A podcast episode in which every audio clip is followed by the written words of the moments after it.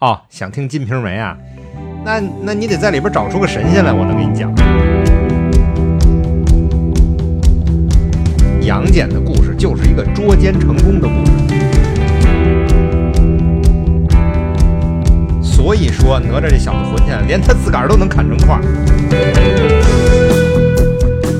大家好，欢迎收听这一期的《算什么神仙》，我是阿谦，我是图兰。对，哎呀，这个大家一直在催更啊，说你们什么时候再更新？非常抱歉，前一段时间呢比较忙啊，忙着做乱七八糟有意思的事情，以后跟大家再汇报。那么今天呢，就赶紧更新一期啊，《算什么神仙》？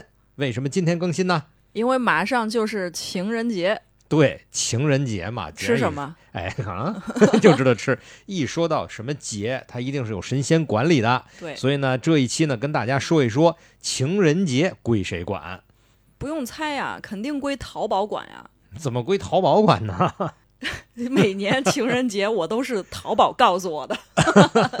我觉得情人节必买的礼物，你给女朋友的礼物准备好了吗？啊啊，自己要给自己犒劳一下呀，就之类这样的都会推送给我。对，不过呢，你看这个淘宝关注你们这有情人的，也关注没情人的，所以双十一光棍节嘛，对吧？对，哎，非常会做生意啊。但是真的很多的朋友反映，就情人节是非常对自己是非常大打击的一个节日。为什么呀？因为没有情人吗？你呃，两方面都有。没有情人的呢，会受到有情人的人的精神轰击，被被到处当成单身狗，自己心里也非常的难受。尤其是情人节当天，哎呀，到处灯光都非常的漂亮，都非常的暧昧，然后一对一对在眼前晃过的很难受，真的心理阴影面积极大。最关键的是，现在大家都会在网上晒幸福。哎呀，我女朋友给我做了什么？我男朋友给我送了什么？我们出去吃了什么大餐？嗯，这是没有情人的，就心里很难受了。这情人节不好过，有情人的也难受，是吧？关键当然，咱这情人包括老婆啊，那个，嗯，就是怎么怎么难受呢？就是每年的这个节都得费尽心思在想怎么讨对方的欢心。以前很简单，我买束花就完了呗，对吧？但是现在呢，咱们男同志、女同志啊，这个要求的比较高了，说你这个一点不用心，所以。你就得猜他到底喜欢什么呀？今年最关键的是这个，现在淘宝都告诉你了，大数据推给你，你这个礼物是女生最喜欢的，那个礼物是买了不会出错的。如果你这个都不看的话，那只能说明你太不用心了。哎，我跟你说，告诉你一个秘密啊，其实我我我特有意思，为了保证情人节不忘，因为忘情人节是一个特别特别罪大恶极的事情，所以呢，我就。跟老婆商量呢，把这个情人节和我们结婚纪念日隔了一天。我们在情人节那天领的证啊，后来出了一个灾难性的事故，是吗？就是我把这天还是给忘了，连连结婚纪念日、带情人节都忘了。我跟你说，一辈子都会记在小本上。所以你现在又单身了吧？嗯，没有，还还好没有，老婆宽宏大量，好吧。那么今天呢，就老婆没有让他自己丧偶就不错了，好吧。那今天呢，就跟大家聊一聊啊，聊一聊情人节。首先来讲，就这个情人节英文怎么说？图兰，Valentine's Day。对，它为什么叫 Valentine's Day 呢？就是情人的节日吧。其实 Valentine's 是一个人名儿，对它，对我我真不了解这个。对，翻译成中文啊的译音嘛，叫瓦伦廷啊，叫瓦伦廷节。这个 Valentine's 呢，实际上也叫圣瓦伦廷节啊。嗯。那这个人是一个宗教人物。啊，最早的时候，咱说起来，应该是在，呃，在三世纪的时候，罗马帝国的皇帝啊，克劳迪二世，为了充实兵力，下令所有单身男性啊，罗马的公民从军，不允许结婚。天主教的神父瓦伦泰呢，就是咱们说的这个主角了，啊，又叫上王圣瓦伦泰啊，他就不理禁令，秘密的潜入啊，替人证婚。哇，这个。革命斗士，结果呢就被士兵给逮捕了。逮捕之后呢，就在二六九年的二月十四号被绞死了。哎呦，所以这是他的忌日。那这一天其实说起来还挺悲惨的。对，所以就为了纪念他的勇敢的精神，人们就把这二月十四号定为纪念日，就是成了后来的叫情人节。所以你现在在这个世界百科全书里边就能够查到，说在公元两百年时期，罗马教皇啊怎么怎么回事儿。啊，就这件事情就写的非常的清楚了。当然呢，在这里边呢，也有一个瓦伦廷自己的一个非常悲惨的故事啊。那就是说，瓦伦廷呢被抓到监狱里，还没有被绞死之前，嗯，跟监狱长的女儿啊，嗯就典狱长的女儿谈恋爱。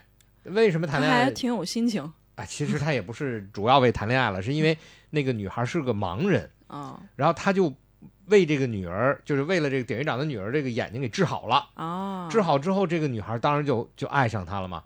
但是呢，杀他的时候呢，也没这这典狱长也没办法，也不是说他说了算这个死活。在他临上刑场之前，啊，就给这典狱长的女儿写了一封情书。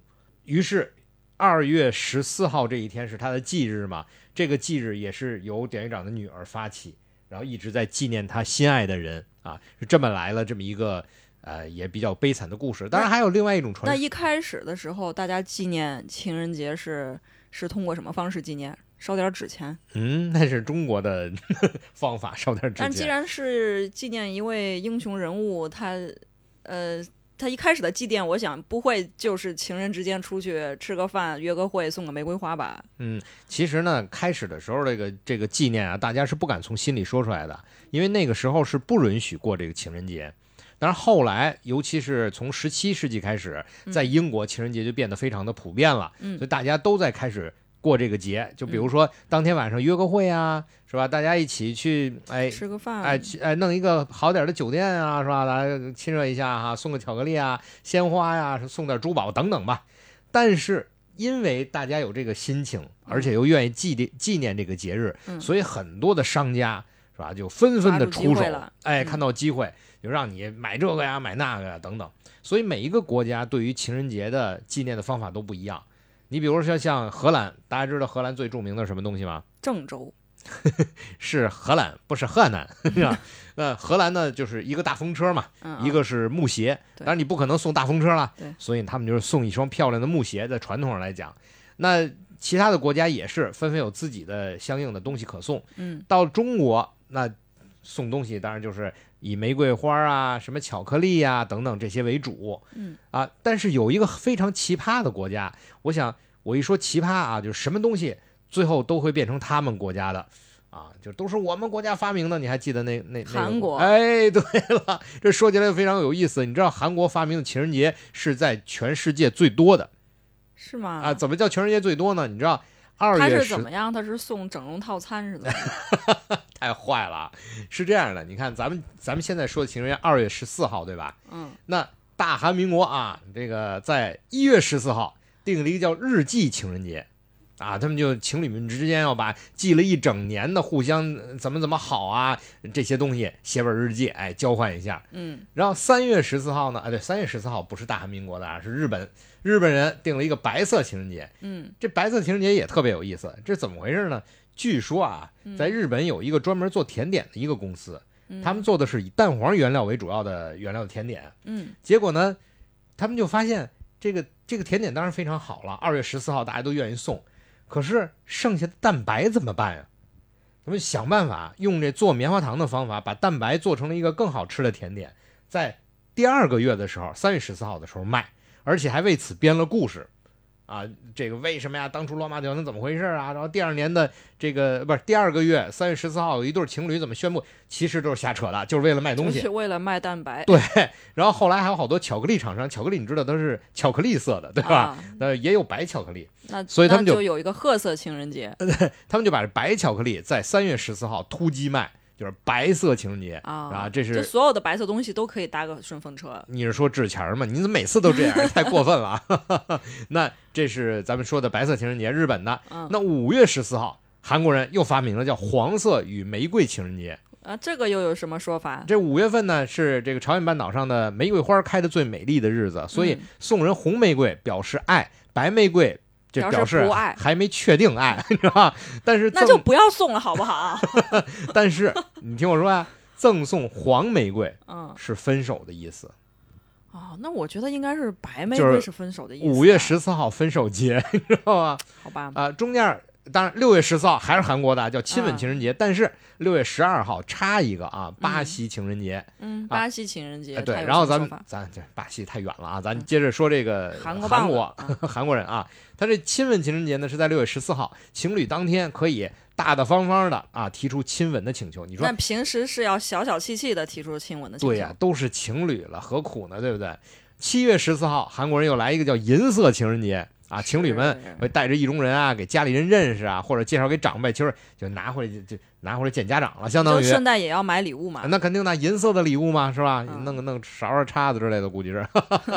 那到八月十四号，韩国人又发明了叫绿色情人节，送给对方一顶绿帽子，太坏了，你看，基本上就是你看到了这个地步了，见过家长了，一块出游吧，对不对？他可以去森林旅行啊，嗯，户外的庆祝啊，这样你看就有了机会了。旅行社哎再来一波，哎，旅行社来一波嗯。九月十四号，嗯韩国人又发明一个音乐与照片情人节。音乐会再来一波，哎，他互相赠送喜欢的 CD，或者是一一起到这个热闹的夜店跳舞啊、合影啊等等，这是嗯大型的社交活动。那么单身的人可以借借这个机会，哎，去抢抢个别人的，不也不一定啊，得找一另外一个哎，单身的那那不是在绿哎色情人节实施吗？好吧，绿色情人节是两边已经定了，一起出去野营，知道吧？嗯，哎，那到了十月十四号，这个韩国人又弄出一个叫葡萄酒情人节，好，这就葡萄酒厂商 对，情侣们一起，哎呀，拿着葡萄酒嘁哩夸的烂喝吧，就是共进晚餐。那就在接下来我就知道啤酒情人节、白酒情人节、米酒情人节。行行行，差不多了。啊。你看，这是十月十四号了，嗯，结果呢，到了十一月十一号，就是淘宝电商节，哎，这光棍节嘛是咱们发明的。结果呢，韩国说不对。啊，十一月十一号是我们韩国的情人节，所以呢，韩国的巧克力厂商、巧克力棒厂商，你嗯。知道吧，就推出了这么一个节日，就是其实就就巧克力棒嘛，都都是一，哎，这么个意思。哎，这个节他们那行影响力很小，全世界现在双十一都是淘宝的，对对，都是马云的。都是马都是马云的。那在十一月十四号，韩国又推出了一个叫“柳橙汁儿与电影情人节”。啊，就卖电影票，顺便卖饮料。哎，让情侣们这赶两场电影，看完以后还得喝杯柳橙汁儿。哎，然后十二月十四号，韩国人又推出一个拥抱情人节啊，在公开的场所拥抱啊，宣告彼此相爱啊等等。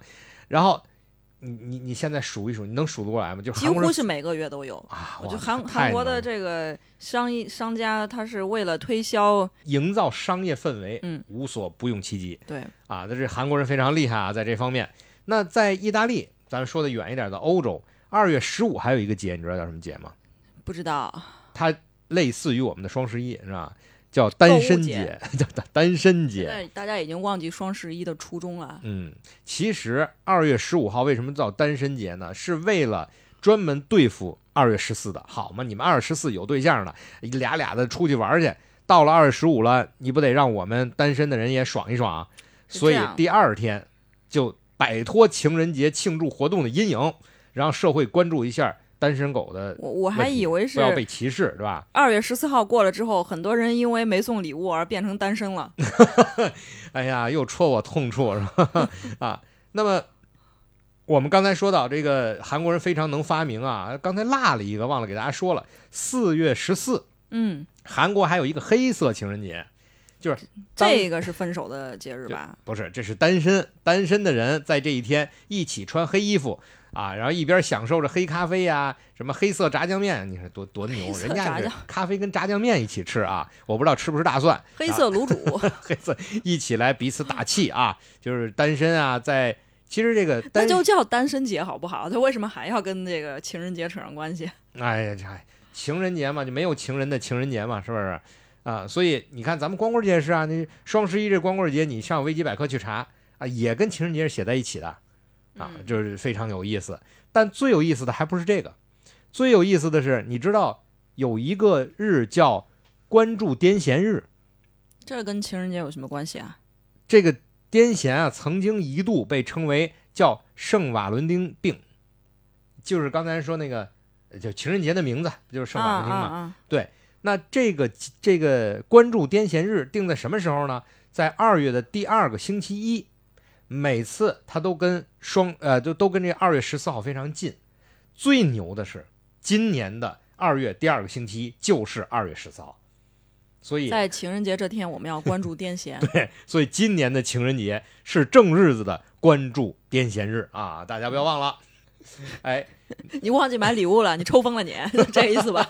对那么在这个二月十四号这一天啊，嗯大家第一关注的是你给我什么礼物啊，是吧？嗯第二关注的是怎么浪漫呀？啊，对，我跟你说啊，嗯，这个二月十四号，你知道在中国商业上有多大的影响吗？你可以，堪比双十一吧，我觉得。嗯，没有那么大影响，嗯但是它的影响大到你现在去到一些订酒店的这个网上去看啊，嗯他们推出很多特价房，上面专门写着，除了二月十四号这一天，哦，当然里边也会，比如说那个元旦啊、春节这几天可能也除外，但是二月十四是专门被定上的。也就是说，在这一天，你基本上无法打折订到酒店的房子。嗯，你想想，二月十四号，这样算起来，应该在十二月份出生出生率会比较高。可是有一个厂商叫杜蕾斯，特别讨厌，阻止了很多的宝宝，你看啊，降生到人间。呃，那说到这个情人节呢，刚才咱们说了一大堆啊，就是嗯情人节怎么来的呀、这这怎么怎么回事儿？那么情人节肯定是跟呃管咱就说神仙的嘛，咱们咱说神仙的节目得说说神仙，对啊，到底管管这个恋爱的神仙是谁？咱们得说一说。说到情人节，其实刚才说了，二月十四号是西方的情人节，欧洲的情人节。嗯那中国的情人节呢？你知道中国情人节？对，七夕是一个，其实还有一个情人节，中国的叫上巳节，其其实就是三月三啊，哎呀，我这个还真没有听说过呀。是吗？这个三月三是怎么回事呢？有些地方啊，这个三月三啊，踏青又叫小清明，说是扫墓的习惯。但是呢，也有说三月三是皇帝和玄天上帝的诞辰，也是哪吒三太子升天日，还是中国神话中叫高梅神，高梅神的诞辰。这高梅神是谁呢？这高梅就是媒人的神，专门保佑媒人，所以也可以保佑男女恋爱顺利。没，那是人家行业神仙吧？对，行行业的哎，行业的大神，也就是说，这个高梅神比咱们通常说的月老啊，哎这个神的等级更高。不是我我理解的是，这高高媒神是管理媒人这个行业的，就跟比如说律师有个律师协会，哎哎啊，高媒神是一个官职，嗯不是具体那个神名字叫高媒神。嗯这高梅神在咱们传统的文化里啊，嗯呃，很多都相传就是女娲，当然也有说是伏羲的啊，就很多种说法。嗯，所以他是上古大神的一个神职。这么重要啊？哎，所以说三月三啊，就是咱们的呃阴历的三月三，也是一个呃跟咱们姻缘相关的一个一个节日。所以，太远了，这个。哎，所以三月三的时候呢，你也可以约上自己心爱的人，可能还没表白啊，去给自己这个心爱的人的家人去上上坟啊，什么踏踏青啊，这说不定也能成啊。对，小清明嘛，嗯贼拉不靠谱。贼拉不靠谱。既然已经说到这儿了，那咱就跟大家说说月老到底是谁呀、我我觉得月老应该是大家比较接受接受度和熟悉度比较高的，而且你这个月老是直接牵红线的，就月老本身就是媒人。你刚才说那高媒神，他可能是月管理月老对月老的上级。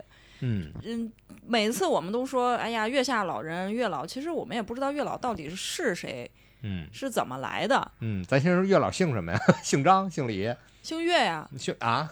真的假的？我 开玩笑。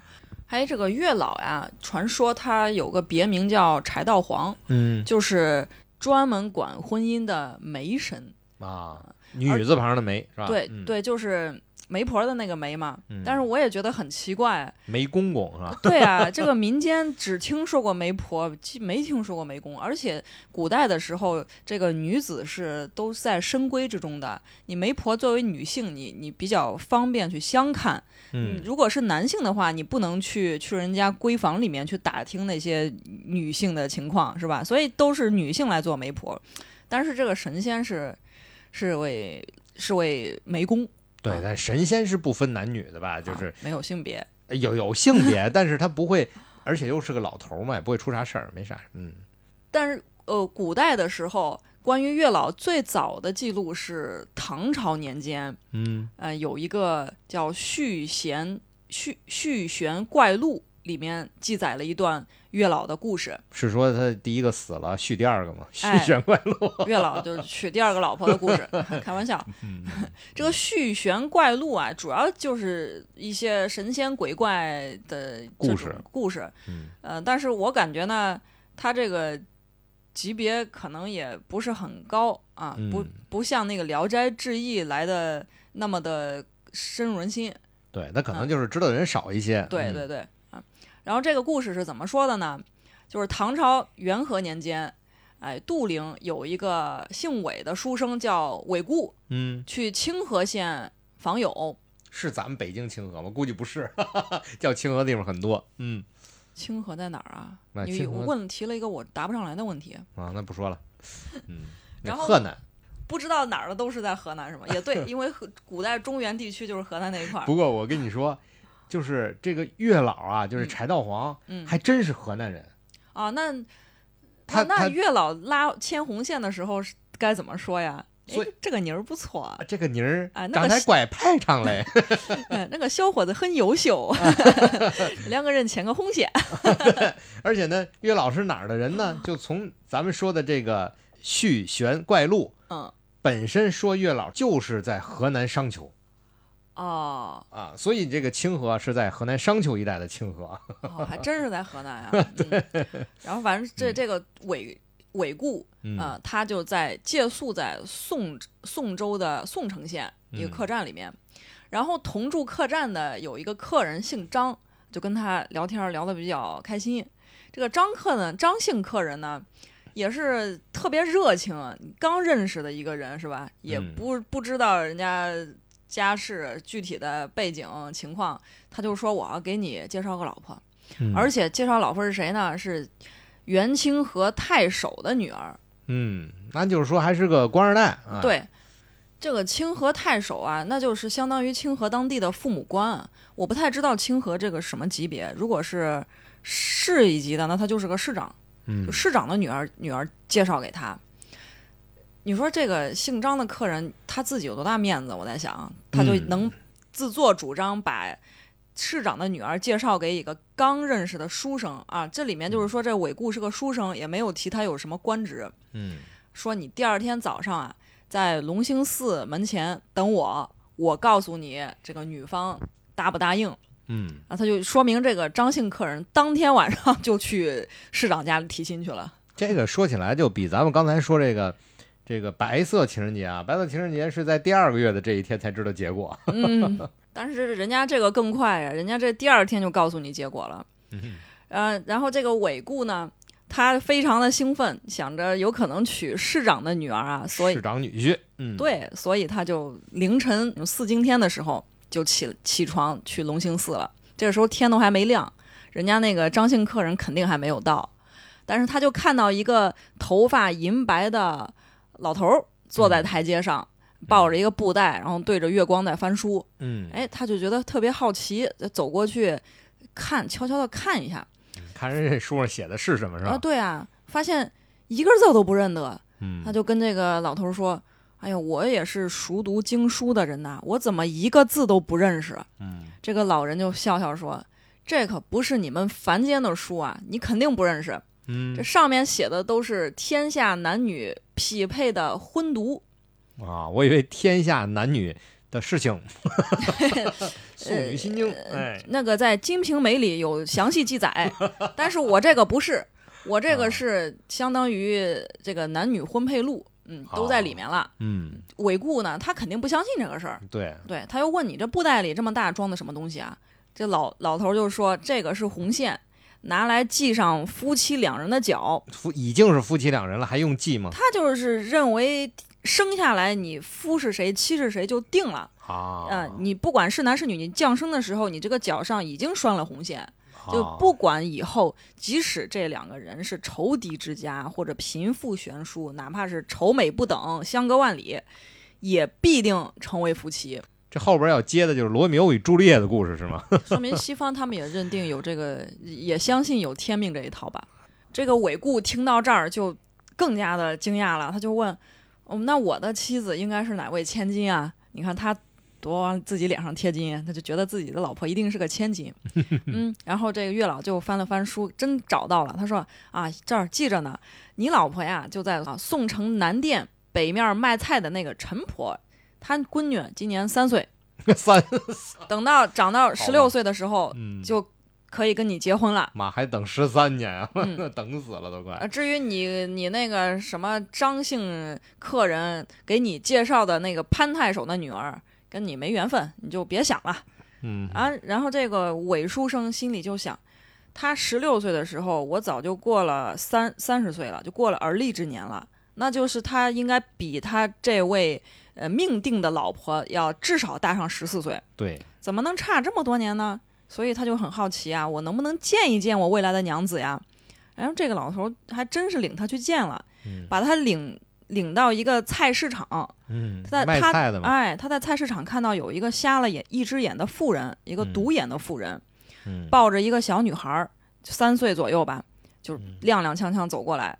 哎，你看这个形象，菜市场的妇人，嗯而且还瞎了一只眼睛，嗯踉踉跄跄走过来。这个老翁就指着怀抱里这三岁的小女孩说：“这就是你以后的娘子。太郁闷了，想起我老婆了。行，你接着”说。想起你老婆了，对我老婆比我也小小一轮，我还以为你老婆，你老丈母娘也是一位 卖菜的妇人。没有，我当时就想，哎呀，我工作那一年，我老婆才十岁多点儿，就这样，你都还忘了你们的结婚纪念日。哎，嗯，行，被记着我也不冤啊。然后这个韦书生呢，就特别生气，他说：“我可是知书达理的人啊，我读书人啊，我学历高呀。啊，我复旦毕业的。哦，不对，我要说这么说的话，人家复旦的不该不高兴了。我交大毕业，我我哈佛毕业的，嗯我怎么能娶乡野村妇的女儿呢？不如把她杀了吧。啊，我靠，这反转有点大啊！这哪有这么干的？说说杀杀了，我也觉得，我对啊，这太狠了，这我个呀当时我故事看到这儿，我就觉得这个人是一个不是什么好人。首首先前面嗯我就觉得他是自视甚高，嗯，他就是个书生，他并没有什么，也没提他是呃考过了什么乡试还是省试，是吧？嗯秀才还是什么呀？而且你这也太狠了，也没提他的身家背景啊，就就是就是只是一个读书人。他首先他觉得自己应该配一个千金啊，嗯把那个太守女儿介绍给他就很高兴。然后对方是一个呃菜市场的老老妇的女儿，他就想把人杀了，而且小女孩才三岁，嗯，太狠了，太狠了，嗯这是个坏人，我觉得 啊。但是呢，这个就是这个老头啊，就哈哈大笑说：“你们已经系了红线的，怎么可能逆转呢？”说完，这老头就走了，飘然而去。嗯哎，这韦固根本就不愿意接受这个现实，嗯。那他可以选择不信，嗯，但是他选择了杀了这，真的杀了这小女孩。儿但不是自己动手吧？啊，不是，自己动手，他有仆人，嗯。嗯，他他就让他的仆人去杀了这个三岁的女孩。儿。那仆人胆子也小啊，再说你对一个小孩下手吧，肯定是都有点于心不忍。他只是用剑刺破了女孩的眉间，然后就嗯。跑了。嗯，嗯，就是在眉中间点了一个红点。相当于就是后来就是包青天呃 月牙儿是吧？串台了，我怎么觉得？走错片场了。嗯反正是就过了很多年，啊、不断的不断的有人给这个韦固提亲说媒都没有成功。哎、话说回来，嗯你看他当时他跟着那老头走了，去菜市场看他未来老婆，人家那张姓的客人说不定回来了。嗯说不定在 那门口等他，说人家太守已经答应了，女儿嫁给你，结果没看到他，这婚事黄了，命中注定。嗯就是说，他这个韦固过了很多年，一直虽然是有人给他提亲说媒，但都没有成功。嗯嗯我觉得他活该嗯啊，因为我觉得这个人是良心不好。十多年过去了，嗯，一直就没有成家。按古人十多年，那当时他书生十一二十岁，就是三十多岁了。嗯，三十多岁呢，其实也还年轻呢。要到现在看，三十多岁钻双老五，那会儿不行，那会儿平均寿命才四十多岁。对啊，那会儿三十多岁，你别说，嗯、没成家，你没有孩子都是一个比较少见的事情。对啊，他虽然是没成家，但是还算事业有成。嗯啊、他在这个相州刺史王泰手下当了参军官。嗯这个相州刺史是个大概相当于现在的呃市委书记，嗯，哎，就相当于现在他在他给市委书记当秘书，嗯这也是很不错的一个官职了，就收入、身份、地位都相当不错。啊，对吧？对，嗯是的，然后呢，这个王泰就这个市委书记很欣赏他，虽然你也你不想想，这个人三十多岁，事业有成，怎么就一直没老婆呢？是不是人品有点问题啊？嘿，你怎么老往这儿拐？嗯啊，反正这个王太太这个也就把自己的女儿许配给他，嗯，就择选择了一个吉日拜堂成亲。嗯哎，这个新娘啊，十六岁，嚯，据说这里面说是美若瑶池仙子下凡，嗯所以这个韦固就特别特别满意。然后这个夫妻两个人也很恩爱，但是呢，这个新娘有一点比较奇怪，她的眉中间总是贴着一个月牙儿，啊，然后晚晚上还要去出去审个案子什么的，是吧？嗯她眉间总是贴着一个彩色的纸花儿，就是嗯可能古时的女子也会贴那种纸花来装饰自己。嗯，但是这个纸花，她连晚上睡觉的时候也不不取下，嗯然后沐浴的时候呢，偷偷摘下来，然后洗完澡马上就贴上。他这个相公呢，也忍不住就问他到底是为什么呀？啊、他新娘子就说：“哎呀，我这小时候被歹徒刺伤了眉间这里，所以我就贴了纸花掩盖一下我的伤疤。”嗯然后这韦固心里就吃惊，他因为当年的事儿他知道啊，他嗯派他的仆人去刺杀一个三岁的小女孩，没没刺杀成功走了，就在眉间当时。然后他就问妻子的身世，这个妻子他的妻子就告诉他，呃，小时候呢，他父母双亡，然后他的奶妈陈氏呃养活了他，他奶妈陈氏呢是靠着卖菜为生，嗯所以很小的时候他就跟着他奶妈在菜市场生嗯生活长大。后来这个他奶妈呢，听说他的亲叔叔，就是这个小孩的亲叔叔王泰当了刺史，于是就把他送给了他的叔叔来收养长大。然后他这叔叔吧，把他当做亲生女儿一样对待，对外就声称是自己的亲女儿。啊，真不错，那叔叔确实挺好，啊嗯然后养到十六岁的时候，就把她嫁给了这个韦固啊。这韦固听完妻子关于自己身世的这一段啊，大为诧异，他就想起了当年龙兴寺前遇见那位老头儿啊，月下翻书，他就认为这个月下老人一定就是主管人间婚姻的媒神，嗯所以这韦固他他就逢人就津津乐道这桩奇遇。嗯，哎，他老婆就知道你就是当年杀我的那位歹徒的指使，啊，幕后嗯幕后大佬，就是你就是就是你，原来就是你当年指使人杀我。嗯，那那韦固说啊，可说呢，可说这就是命中注定的缘分呀。这是你加的吧？不过那会儿我觉得大家真是心挺大的啊，这嗯这都能原谅。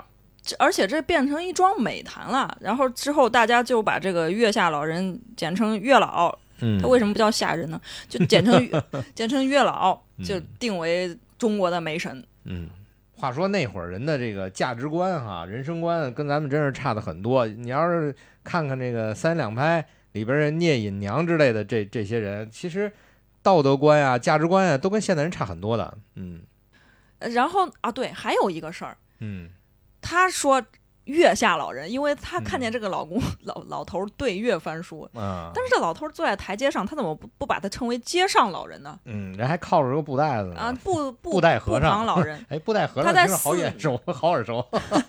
他在一个寺前坐着，为什么不叫寺前老人？反正这个奇遇传开之后呢，大家都把梅梅神称为月下老人嗯啊。然后这个传闻呢，也取名成订婚殿，就收录在这个《续弦怪怪录》的书里面。嗯我觉得这本书可能差不多的这，嗯、我觉得这本书的质量差不多相当于现在的故事会。嗯啊，你不觉得这个故事就漏洞百出吗？而且这里面的人物也非常的不这糟糕种事儿吧，我觉得也也很正常，就是古今中外的这种特古古代的笑话啊，嗯大部分都是有各种各样的毛病。对，对你比如说你是另外一个爱神，咱们说的维纳斯是吧？嗯那上次给大家讲过维纳斯的故事，那维纳斯也是爱与美的女神，她是出生在海的泡沫里，这个泡沫是宙斯的父亲把他爷爷的阳具砍掉了，掉在海里产生的泡沫。所以按道理来说，这个呃维纳斯如果是他爷爷的孩子，那应该是宙斯的姑姑。哎呀，所以，就是然后他把他的儿子，就是火神啊拿过来，哎，把这维纳斯嫁给了他儿子，也就是把他的姑奶奶嫁给了他。这里边就到处都是这样的，所以很难说，你知道吧？我插不进嘴了。所以古今中外这些神仙故事啊，它只要足够的荒唐、足够的离奇，呃，足够热闹，就是容易被老百姓传播。对，而且老百姓传播在那个时候，那传播的很多的故事，在这个道德观上都有些问题。对，而那个时候，其实咱们现在想，哇，大唐盛世，其实跟现在比起来就是荒蛮之地，嗯，是很正常啊。人类要不然这几百年白发展呢，对不对？那当然了。嗯，所以这个说起来呢。就是中国的这个月老，就是中国的爱神。嗯，可是你发现没发现，就是在中国，爱神是个老头子，在这个古希腊故事里，爱神包括在这个北欧故事里，爱神都是个漂亮女人，年轻漂亮，而且很风骚，就是跟所有的他能接触到的神，恨不得都都来一遍。哎，我觉得，我觉得人家这个有道理啊。对，所以他才是爱神他对呀，他得去实践呀，他有实践经验。所以这里边就有一个问题，嗯，一个是爱神，一个是媒神，意思是说，一个掌管的是爱情，一个掌管的是婚姻。婚姻对了，爱情与婚姻是其实并不相通。对，就是爱情与婚姻在很多时候压根儿没啥关系，在很多时候。那当然了，如果要是我们这个是不是各位啊，说你们。有爱情，有婚姻，非常的祝贺你们，你们是是被上天美满的一对，对对对，非常美满的。所以在接下来的情人节里啊，那么也希望你能跟自己相爱的另一半，哎，求个婚是吧？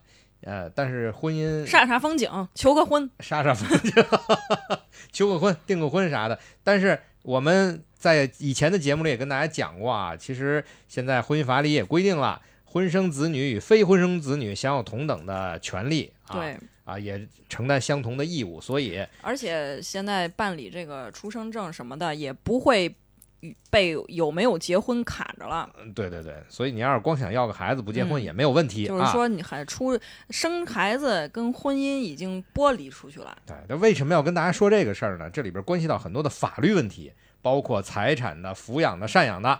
啊，你结婚前需要做什么？我觉得你这个弯拐的有点大，有点有点大。为什么呢？因为图兰上次我们做完节目，图兰就说：“哎，因为作为法律人士啊，作为一个律师啊，哪有两个硕士学位的律师，说可以给大家好好的聊一聊这方面的故事啊、问题或者小招。那么在下以后的节目里吧，在以后的节目里跟大家再细细的聊这一方面。”嗯，可以。虽然我觉得你这个弯拐的太急了，我没想到你打到这儿，在这儿打一广告。对，这必须广告必须得有。对，然后呢，呃，今天呢也因为时间的问题啊，就不跟大家细聊了，留一个扣子。既然都说到了维纳斯和他的儿子丘比特，维纳斯咱们曾经详细的说过，对吧？维纳斯她怎么嫁给火神啦？后来怎么又跟这个？阿瑞斯偷情啊，怎么被火神抓到啊？然后后来在在这个现场，有其他的神说啊，我甚至我都想是是那个阿瑞斯啊，能跟他这么好。这个人是谁，你知道吗？上次没跟大家说，谁呀？这个人就是我们当初说曾经跟太阳神阿波罗斗智斗勇，呃，宙斯的信使赫尔墨斯。所以后来，对，所以后来因为他说了这句话。维纳斯表示感激，还给他生了个孩子。所以每次情人节，男性就要送女性爱马仕。而且当时还有另外一个神，就是海王啊，波塞冬也为他说情。我还以为是路易斯威登。然后维纳斯又给海王生了个孩子。我的天哪，我我也想给他说个情去。哎，对，所以以后啊，记得要有你的同情心在啊，同情心往往会给你带来好运。那。下一期有时间的话，给大家讲一讲他的儿子，也就是丘比特。丘比特还有一段凄美的爱情故事。丘比特不是个小男孩吗？我们通常把他画成小男孩那是他的化身。对，但不就是他是他小过嘛？谁没年轻过嘛？哦，对，哎，但是丘比特长大之后也备受爱情煎熬。哎，而且他这个备受爱情煎熬，还是由于维纳斯，也就是他妈的嫉妒之心。造成了一个凄美的爱情故事，这个下回再给大家讲。嗯，那这么着说，我觉得就是月老其实是过来人，所以就让他去牵线，见的太多了，谈的太多了。对，但是你看月老吧，月老的故事也表达了在唐朝时期中国人在物理学方面的一个建树。什么？就是他们认为命运已定，就是红线早就牵好了。这个命运已定，意思是说未来的事情是一定会发生的。这个在物理学里有相应的阐述。你比如说，你去翻翻这个《时间简史》，哎呀，好像有点太远了啊，有太很深了。对，有很多的科幻的电影和作品也对这个进行了一些阐述啊。比如说，呃，前一段时间我们看了一个非常有意思的一个美剧，是雷神他弟弟洛基，啊啊，时间管理局是吧？哎，时间管理局每个人的命运都是注定的。啊，有很多的可能性，很多的时间分叉啊，怎么去管理它？当然，这句话就说远了，但是。建议大家可以去搜一搜网上这个片子非常有意思，而且洛基确实很帅啊！里边这个洛基的这个潇洒劲儿，我觉得他当个爱神一点都不输维纳斯。是是是，好，那时间关系，今天的节目就到这里。大家想听什么啊？您想知道什么，就给我们评论留言。当然了，除了评论留言之外，您别忘了点关注啊，然后这个点关收藏。关注、收藏、转发三连。哎，好，非常感谢大家，我是阿谦，我是图兰，祝大家情人节快乐。快乐。